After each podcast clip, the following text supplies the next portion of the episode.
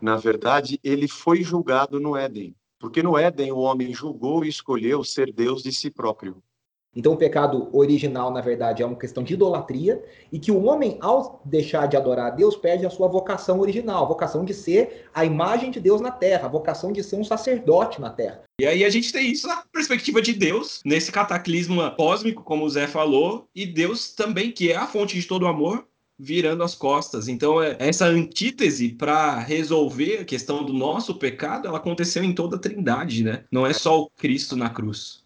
Por isso que as discussões que a gente tem hoje de cristãos sobre Deus gosta disso ou gosta daquilo, isso pode ou isso não pode, é, Deus escolhe a esquerda ou a direita, Deus escolhe Lula ou Bolsonaro, Deus escolhe.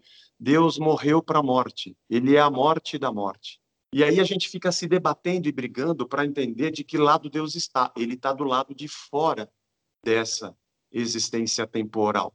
Ele está nos chamando para um reino onde a lógica do rei impera. A gente também tem que ter uma postura diferente, né? De que a gente faz parte dessa história eterna e de que a gente não deve viver com os olhos para essa realidade aqui, mas da realidade que a gente tem da perspectiva da eternidade. Quando você entende que Cristo, a ressurreição de Cristo é o primeiro sinal dessa, dessa nova criação e que ela é a certeza que nós temos de que o novo mundo virá, de que, de que esse mundo se curvará, como o Zé disse, caramba, isso é poderoso e eu acho que é isso que move o nosso coração.